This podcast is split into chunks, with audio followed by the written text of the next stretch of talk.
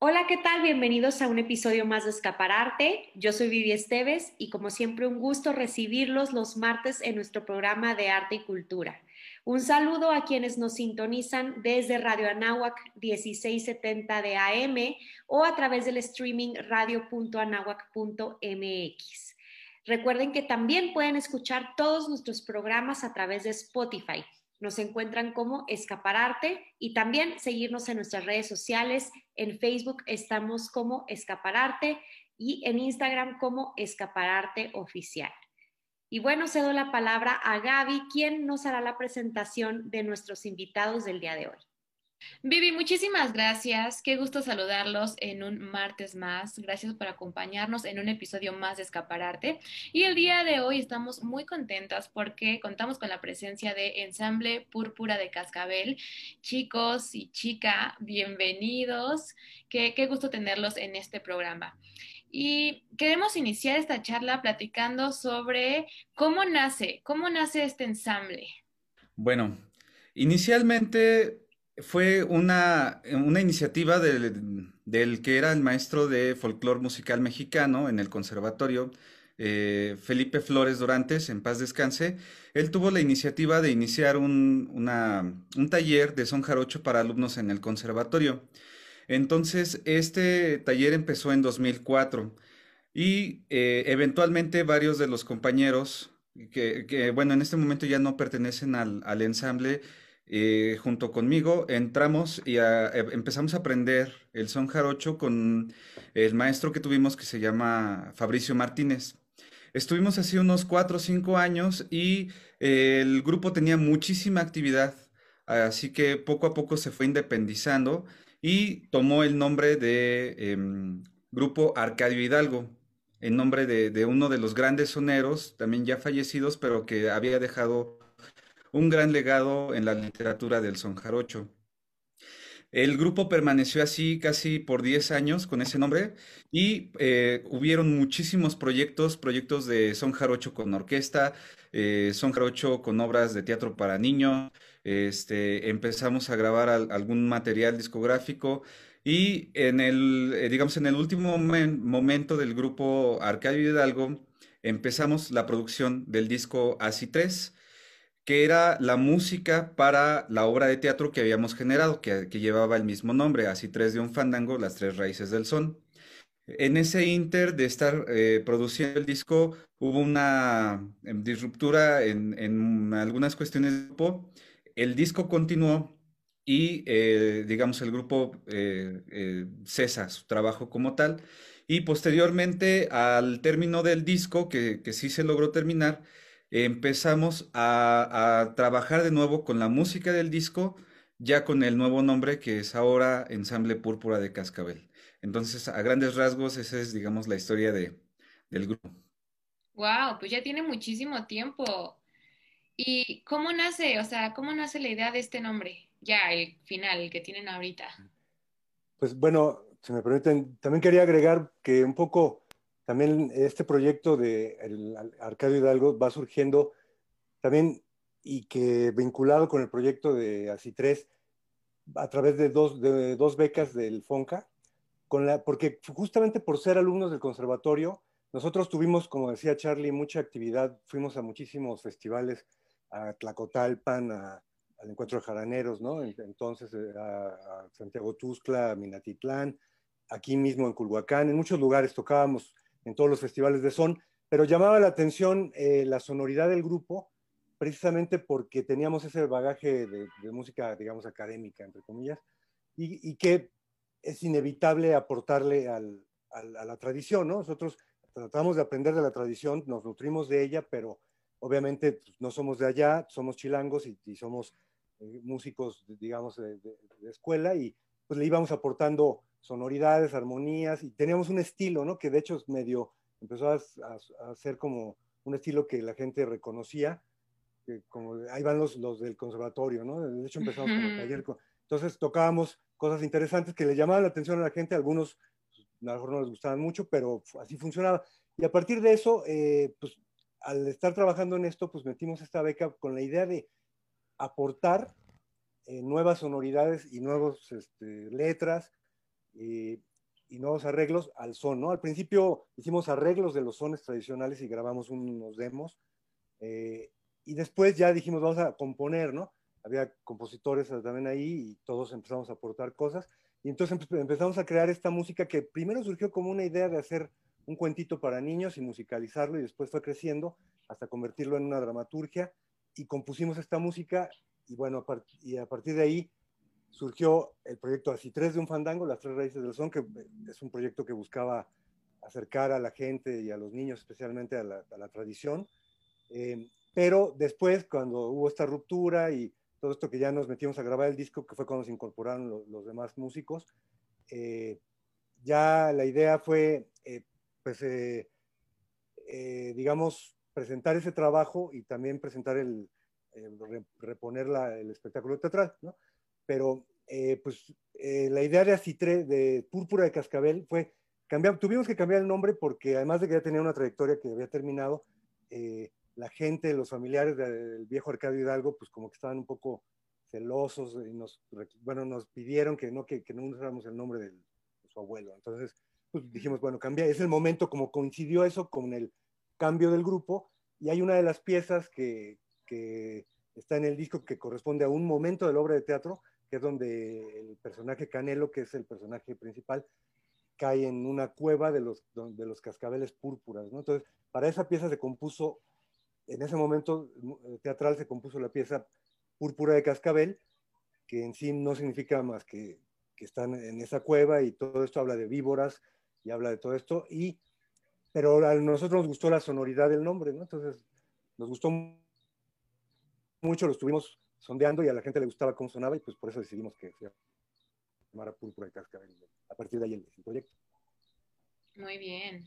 Oigan, ¿y podrían también este, nombrar quiénes forman parte del ensamble? Sé que no están todos, pero bueno, sí presentarse ustedes y también a los que faltan y las responsabilidades de cada quien, quiénes son compositores, arreglistas, qué instrumento tocan, eh, para conocer cómo funciona el ensamble. A mí me gustaría que lo dijera Mónica, por favor. Eh, ella es nuestra, manager. Yo no soy la manager. no, no le crean a Carlos.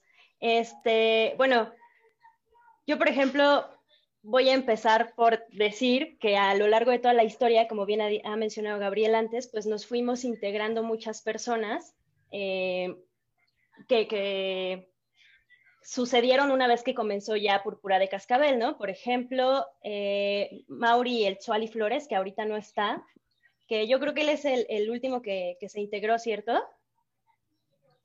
Mauri, Mauri me parece que fue el último. Y Mauri toca, es músico también del conservatorio, tiene ya experiencia con el son jarocho desde, eh, desde hace yo creo ya unos 10 años o algo así también. Entonces ya, ya es como un músico más formado también en esa tradición. Él toca el requinto, toca las percusiones, este, canta y creo que ya, y nos hace reír mucho. Es un poco el alma del púrpura también. Eh, después, bueno, antes que Mauri, me integré yo, también soy de las últimas eh, personas que, que, se han incorporado al proyecto yo conocí a, Gabriel, que fue quien me invitó a integrarme en un, con otro ensamble en el que estoy con Carlos, ¿no? un día Gabriel llegó a acompañarnos a nosotros que teníamos por ahí una tocada y ahí nos conocimos y me preguntó que a qué me dedicaba. Yo a diferencia de todos mis compañeros, pues no tengo, tengo formación musical, pero digamos que no de manera profesional como ellos, ¿no? Yo ya no cursé una licenciatura en música pero tengo experiencia en eso desde hace muchísimo tiempo. Eh, pero además soy actriz, entonces como que también Gabriel me invitó un poco por eso, ¿no? Porque toda mi expertise eh, podría ayudar a enriquecer lo que ya estaba haciendo con Así Tres, con Cine, a pesar de, con todo y cilantro y cebolla, así le vamos a decir de en adelante.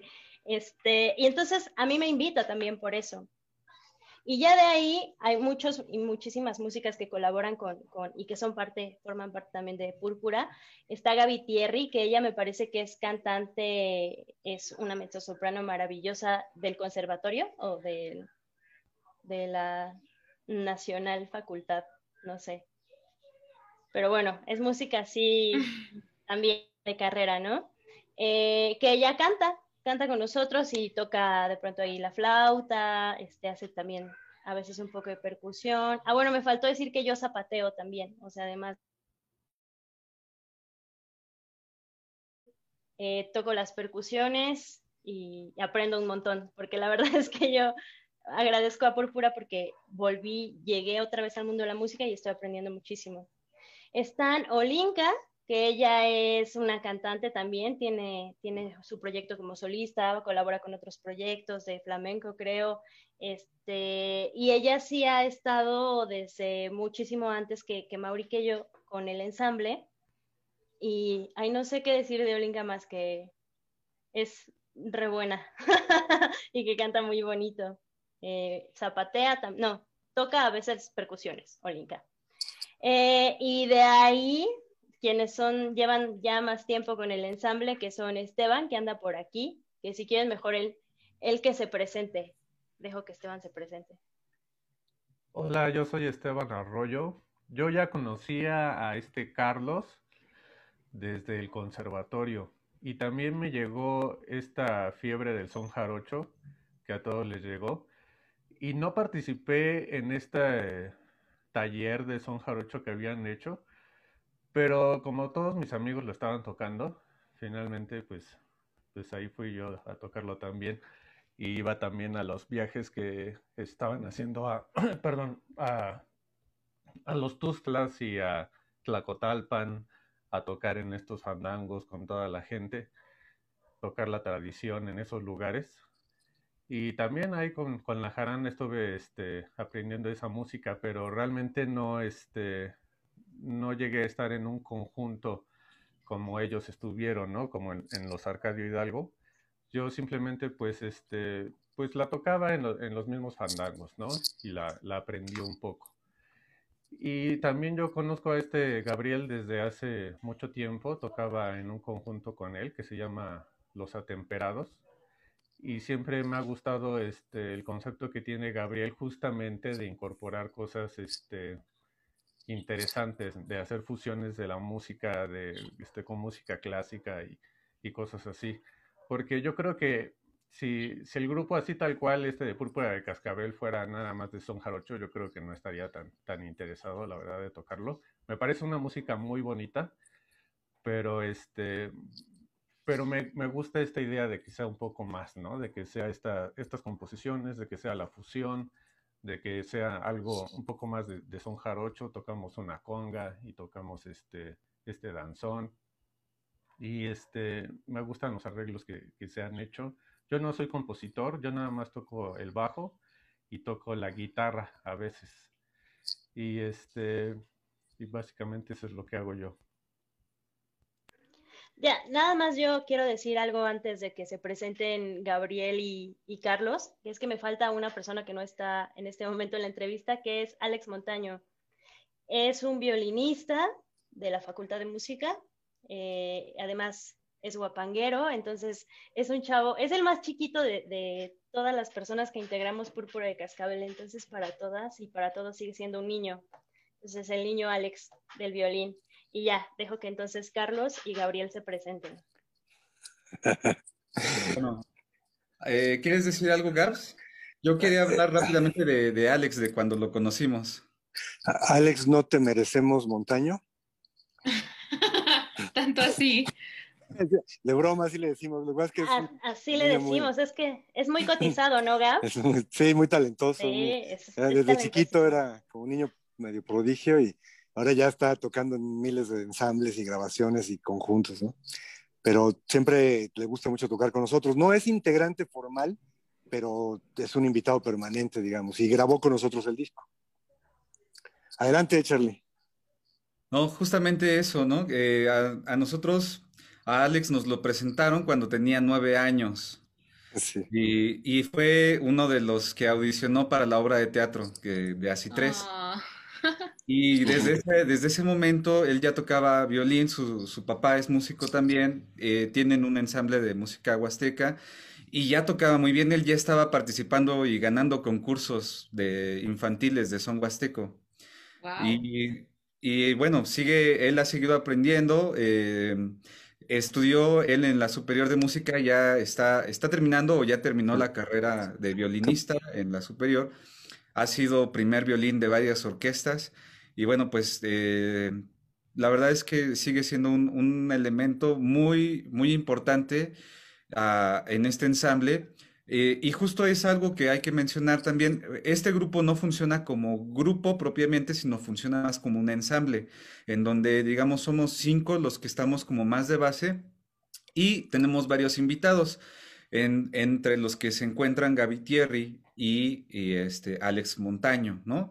Y bueno, hemos invitado también a, participar a otros músicos de gran talento, como Víctor Flores, que es uno de los mejores contrabajistas que tiene eh, el México y ha colaborado también con nosotros. Entonces, bueno, pues eh, eso, ¿no? hablar un poquito de, ellos, desde quiénes son, pero eh, que, justo no es, no es un ensamble, o sea, bueno, no es un grupo que funcione como grupo, sino como, como ensamble, ¿no? Y por otro lado, también mencionar que la música que hacemos en sí no es no es un jarocho, y eso eh, lo tenemos que decir de, alguna manera. Está arraigada en el son jarocho, en el estilo, pero eh, sí es más bien un estilo de, este ensamble que ha aportado o, ha intentado aportar eh, otras sonoridades, como, como dice Gabriel, pero no, no hacemos son jarocho y eso sí hay que decirlo porque hay mucha gente que se puede enojar de decir que por qué nosotros nos autoproclamamos jarochos. Y pues no, ese no es el objetivo de este, de este ensamble.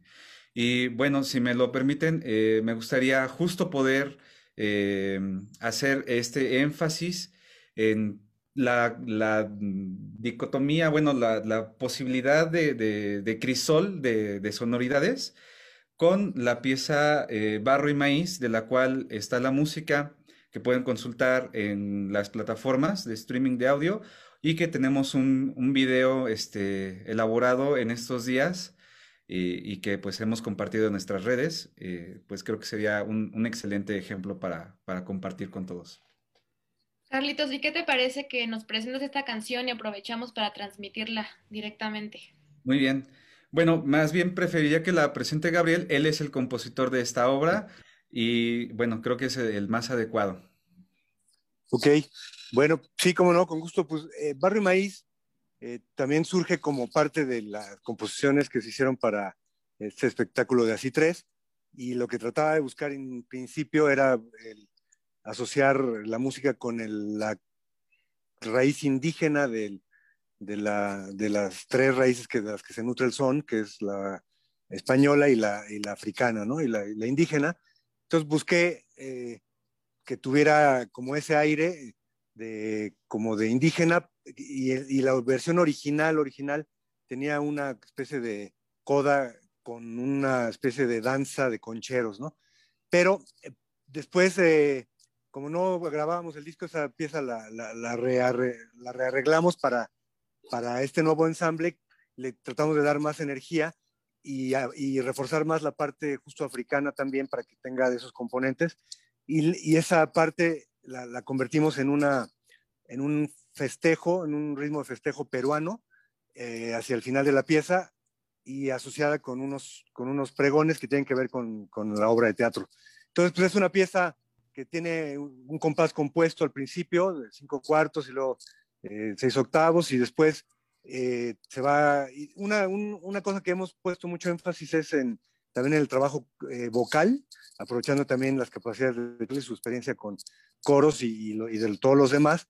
Y entonces también tiene muchos, muchos elementos vocales, hay unos coros a cuatro voces y, al final también hay unos juegos vocales. Y bueno, pues es Barro y Maíz. Y bueno, pues eh, esperemos que les guste. Te, hicimos un video en estos tiempos de pandemia donde también cooperaron dos eh, bailarinas que bailan eh, como afro, no sé si es el video que vamos a poner, Charlie, ¿sí? Ese. Entonces está Georgette Ramírez y también está la hermana de Olinka, que no me acuerdo, Junuet, Junuet Gil. Entonces, bueno, pues esperamos que les guste a todos. Ahí está Barro y Maíz.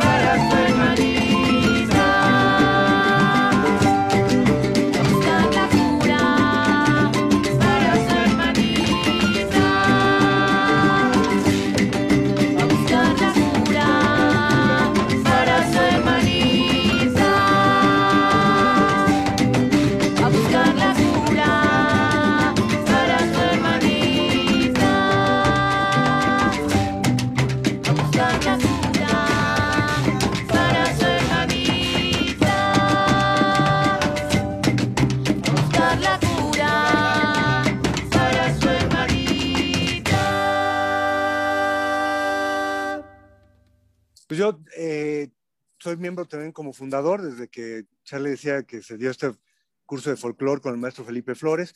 Yo ya conocía, yo soy el más viejo del ensamble, se nota, ¿no?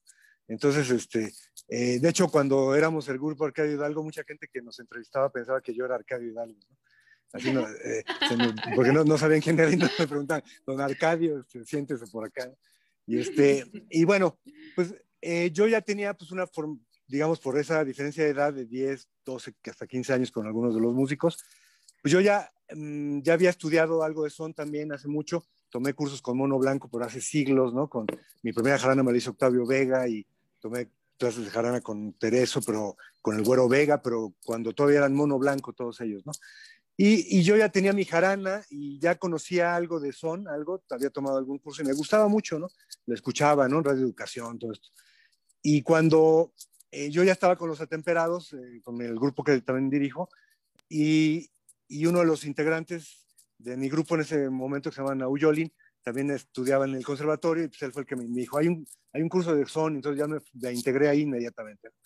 Y desde ahí fuimos creciendo juntos y pues yo siempre, ya, ya también tenía yo la, siempre he tenido la inquietud de, de, arreglar cosas y de fusionar, como dice Esteban. Siempre me ha gustado eso, encontrar las relaciones entre las músicas y tratar de fusionarlas y además de componer y, escribir letras. Entonces, pues yo, al, al, imbuirme de la tradición y todo esto, pues empecé a, a crear, a componer también.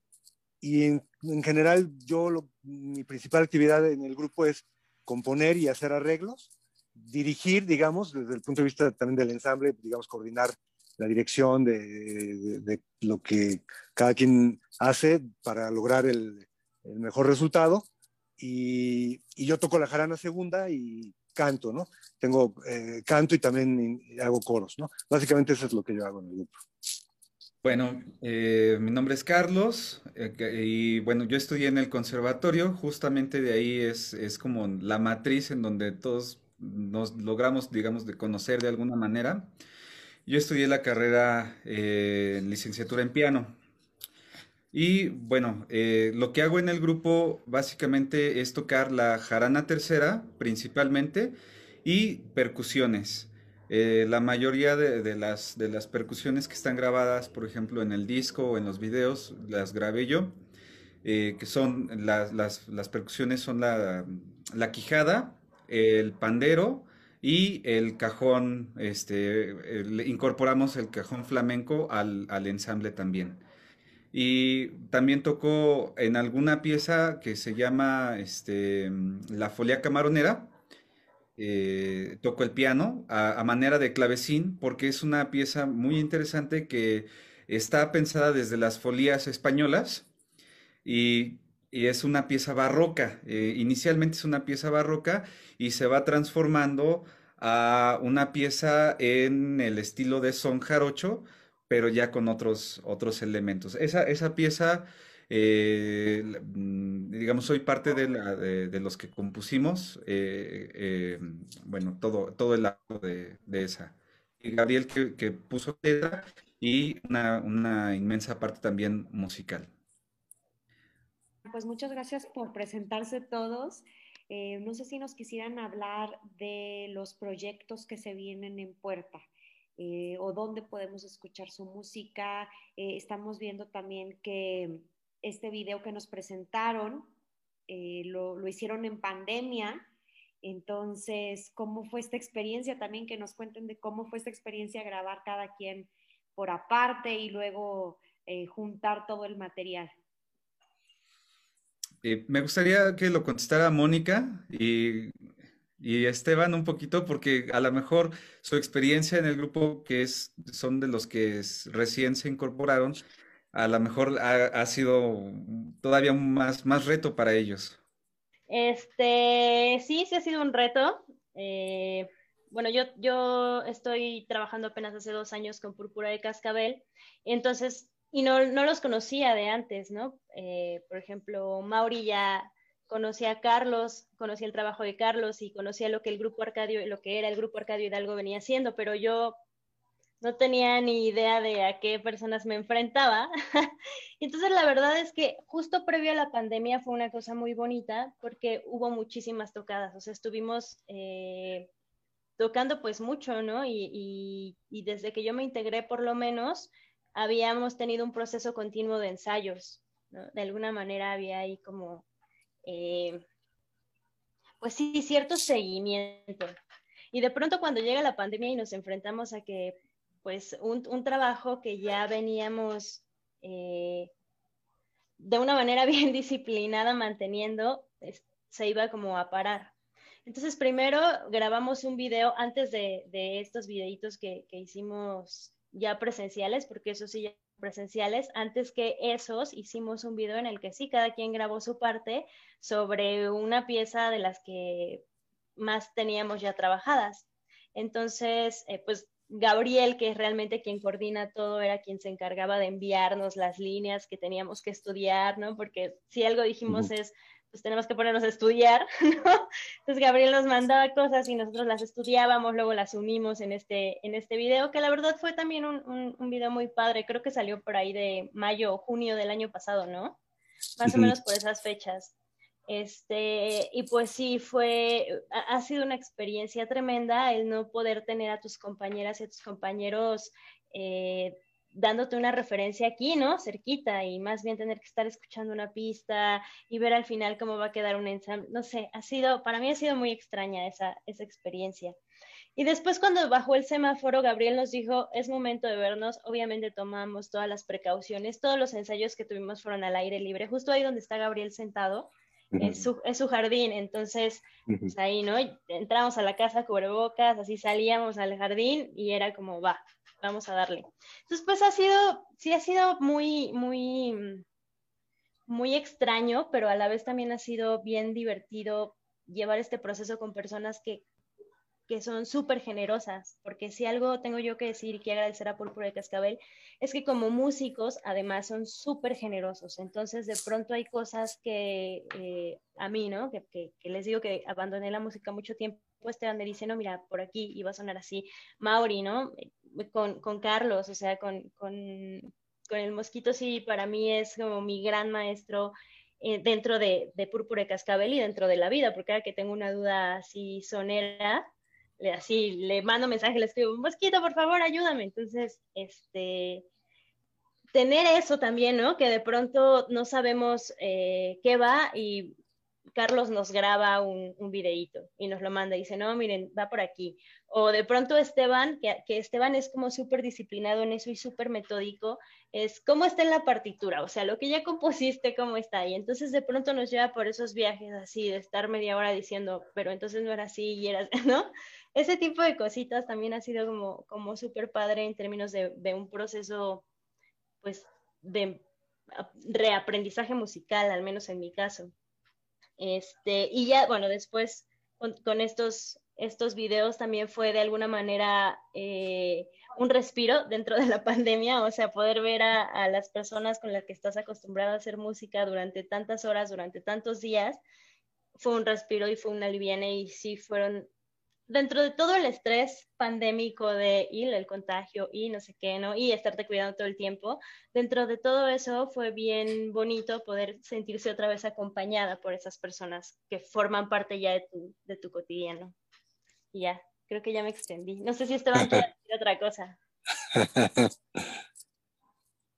Pues yo, este, yo creo que no esperamos por ya de, ya queremos tocar en vivo y queremos este queremos sentir este el estar en un escenario y, ver a la gente y que los aplausos y de que verlos este sonreír en una presentación en vivo pero sí este de todas maneras sí tuvimos alguna que otra este tocada este en los tiempos de pandemia con todas las precauciones necesarias tocamos en el Instituto Mexicano de la Radio y de hecho hay un video que pueden ver en el que hay un, este, es una presentación como de unas cuatro o cinco canciones más o menos. Y bueno, lo que, lo que habíamos estado planeando este, antes de que fuera lo de la pandemia y que seguramente lo vamos a continuar después, es esta parte interesante del grupo de la, de la obra de teatro a la que está este, atada y que es lo que habíamos estado haciendo era presentaciones con, este, con un texto, que era como con... Lectura dramatizada. leyendo la lectura dramatizada, ¿no? Tú sabes eso, ¿no? Y estábamos haciendo esta, esta obra que, el concepto que habían hecho ahí, este, principalmente los ASI 3, y estábamos haciendo esta presentación de la obra este, como, una lectura, pero que también había la, esta idea de, de hacerla más como una obra de teatro, como se había hecho, como la habían hecho ya ellos, y hacer este, cada quien como con un personaje asignado y, con un narrador, que yo hacía el papel de narrador en esas veces. Y tuvimos algunas presentaciones, no con eso, pero con la lectura dramatizada ahí en la foro de Quick Anime, que que este, fueron muy bien recibidas, ¿no? Y, queremos continuar con eso, eso es como que parece ser que es el siguiente paso, pero ahora sí que este Gabriel y Carlos saben más este, sobre la historia de esa obra, ¿no? Pero más o menos eso es lo que se pretende que, se haga ya que, los foros estén abiertos. Oye, Gabriel, ¿me dejas, me, dejas decir una cosita nada más antes de que continúes? Este, estuvimos en dos festivales. ¿no? Estuvimos en el Festival Urtext y estuvimos en el Festival de Santiago. ¿Es Santiago, Gabriel? Santiago de Cuba, el Festival del Caribe. El Festival del Caribe en Santiago de Cuba. Eh, obviamente todo fue para las redes sociales, pero se puede decir que también en pandemia tuvimos esas actividades que para nosotros eh, fueron maravillosas y, les digo así como una sobadita en el corazón. Ya, perdón, jefe. No, no, no. Pues, este, no, bueno, pues, yo más agregaría brevemente que justo de, estos proyectos que qué sigue, pues sí, esto que decía Esteban, este espectáculo tiene varios niveles de presentación, que uno, uno es tocar la música y decir algunos eh, fragmentos de textos que unan cada pieza, como lo hicimos en el IMER. Otro nivel es el teatro eh, dramatizado que decía Mónica, donde ya, eso ya hemos tenido estas, por lo menos un par o tres presentaciones, donde ya estamos leyendo el texto que se fue, un texto escrito por el mismo dramaturgo eh, Martín López Brí, eh, reducido para este formato, donde estamos sentados con una, una tril, leyendo textos de personajes y eh, tocando la música también, ¿no? Pero ya no es el concierto donde la música es lo principal, sino ahí ya está más equilibrado texto y música.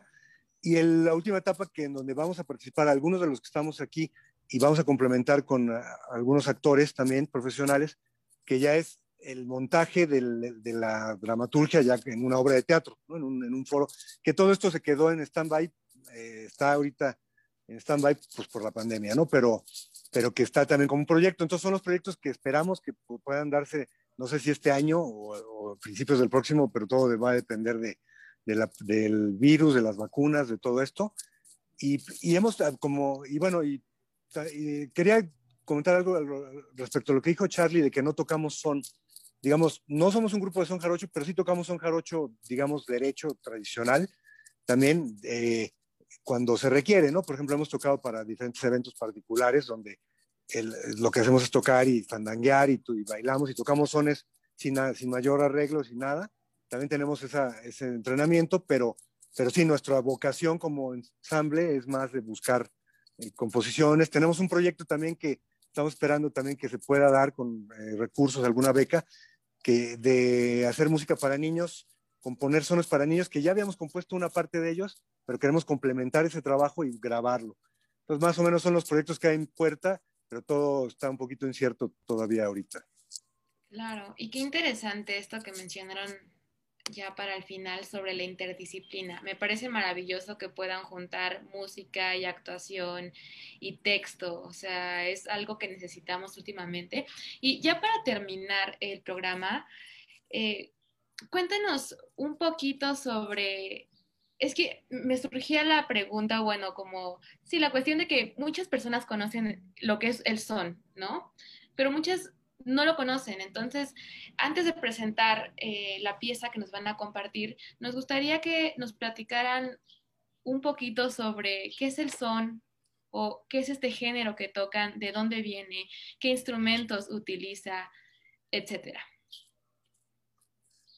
Charlie, Bueno, eh, el son jarocho es, es, un género que se fue nutriendo desde el barroco, desde la época barroca en, en la Nueva España, y viene trayendo muchos elementos que fueron convergiendo poco a poco eh, dentro de, de, la, de, la, tradición española y dentro de la tradición negra.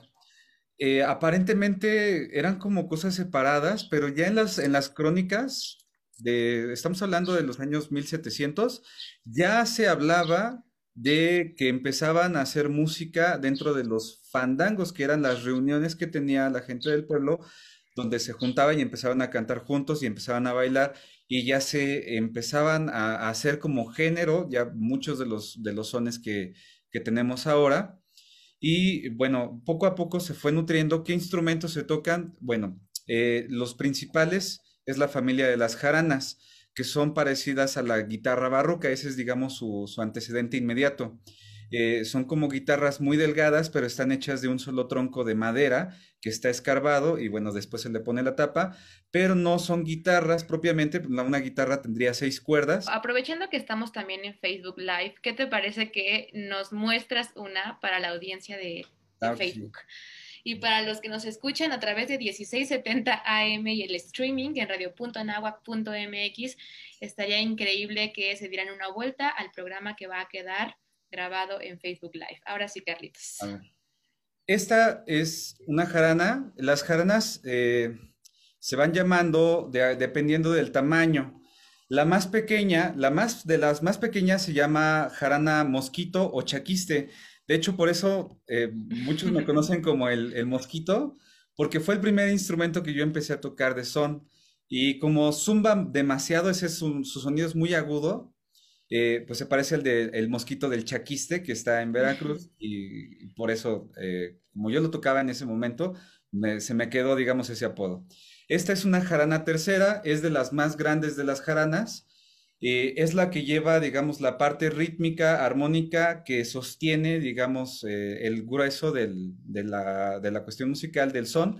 Y hay otras dos jaranas más pequeñas, que es la jarana segunda y la jarana primera. La segunda, la jarana segunda es la más popular, digamos, dentro de las, de las jaranas.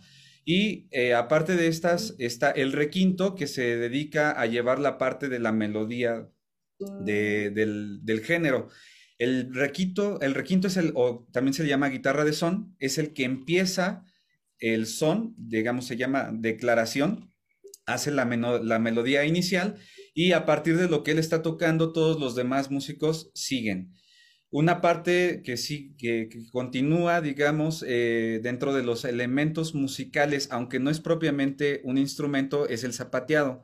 El zapateado es considerado un instrumento más aunque propiamente no es el instrumento, pero digamos, es parte de la música eh, de llevar la cuestión rítmica, el, zapateado. Y se han eh, incorporado elementos de percusión como son la quijada, el pandero y, el cajón. Les voy a mostrar rápidamente también la quijada porque es un instrumento muy, muy interesante. Es el que es, es tal cual una quijada de, un caballo o de un burro. Y bueno, este, ¿qué es lo que hace? Tiene, tiene dos formas de tocarse. No tengo ahorita el, eh, bueno, con una pluma lo voy a hacer ahorita. Se, se tallan los dientes, pero también tiene la posibilidad de ser golpeada y produce unos sonidos muy, muy interesantes, muy espectaculares. Por otro lado, entonces la jarana, que es la parte rítmica, armónica, eh, voy a tocar rápidamente.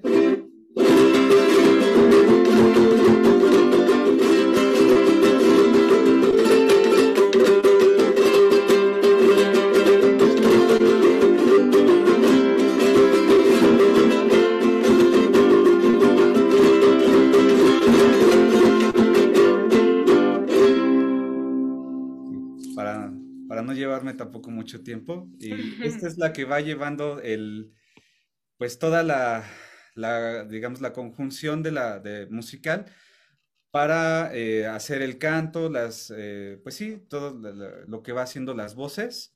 y lo que va declarando eh, dentro de la misma literatura del son y que va desenvolviendo el, espectáculo, bueno, en el fandango, que, es, eh, digamos, la conjunción ya con la danza, ¿no? Con el baile popular.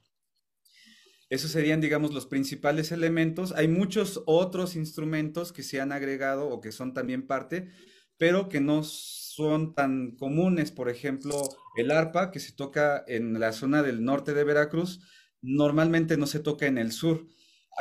Esto es algo quizá importante de decir porque el son jarocho de alguna manera se ha dividido en el son que se toca más en el norte y el son que se toca más en el sur. El que es eh, el sur, la región del sotavento, es quizá un poco más tradicional y los instrumentos son bastante más rústicos que los que, que se tocan en el norte y la forma de tocar en el norte también es mucho más rápida. Eh, a grandes rasgos, digamos que serían elementos principales. No sé si mencionaste la leona, Charlie. La leona no, no la mencioné, que es ah. un instrumento que lleva la parte grave, digamos que sería la parte del bajo de, del, bueno, del ensamble instrumental. Exactamente. Es todo un tema y nos encantaría de verdad tener muchísimo más tiempo para ahondar, pero hemos llegado al final del programa. La verdad es que fue un gusto que nos compartieran de la historia. Eh, ojalá que este género pueda conocerse más y pueda ser escuchado muchísimo más eh, como, como debiera ser. Entonces, bueno, ¿qué les parece, chicos, que nos despedimos con la última canción que van a presentar el día de hoy? Sí, eh, yo creo que pues estaría muy padre que presentáramos la pieza de Púrpura de Cascabel justo porque es una pieza que ha sumado casi todos los elementos de los que hemos hablado, de los instrumentos tradicionales, de las aportaciones que ha hecho el grupo a lo mejor desde su parte rítmica y desde su parte armónica, y que a partir de ahí es que se llama eh, o que damos el nombre homónimo al, al ensamble. Entonces, Púrpura de Cascabel.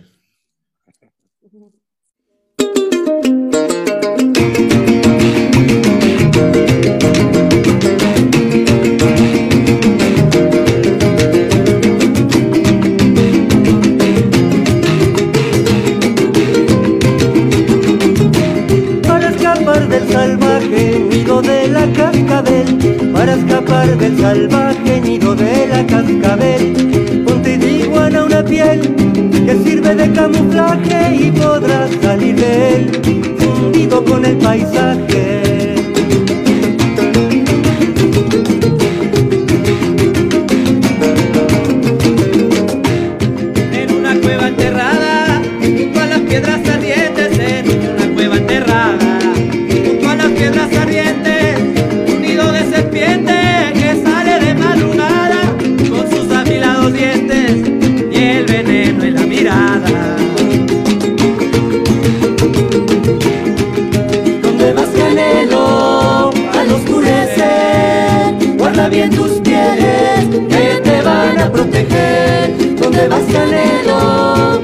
Oscurecer, guarda bien tus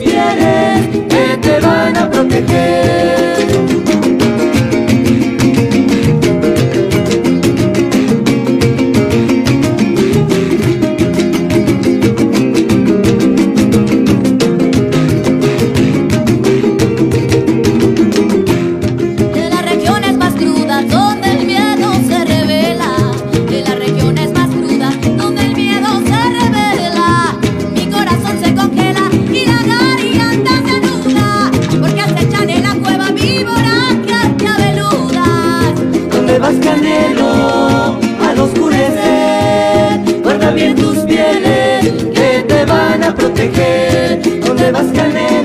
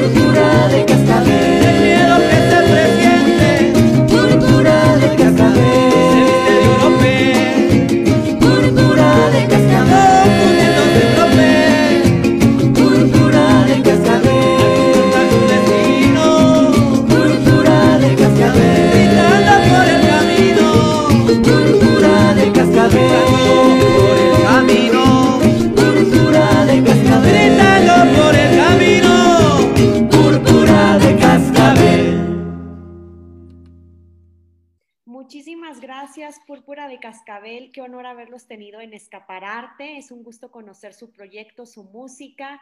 Esperamos saber más de ustedes pronto. Muchísimo éxito en lo que viene y en sus proyectos.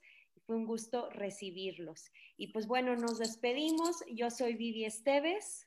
Yo, Gabriela Negrete, y esto fue Escapararte.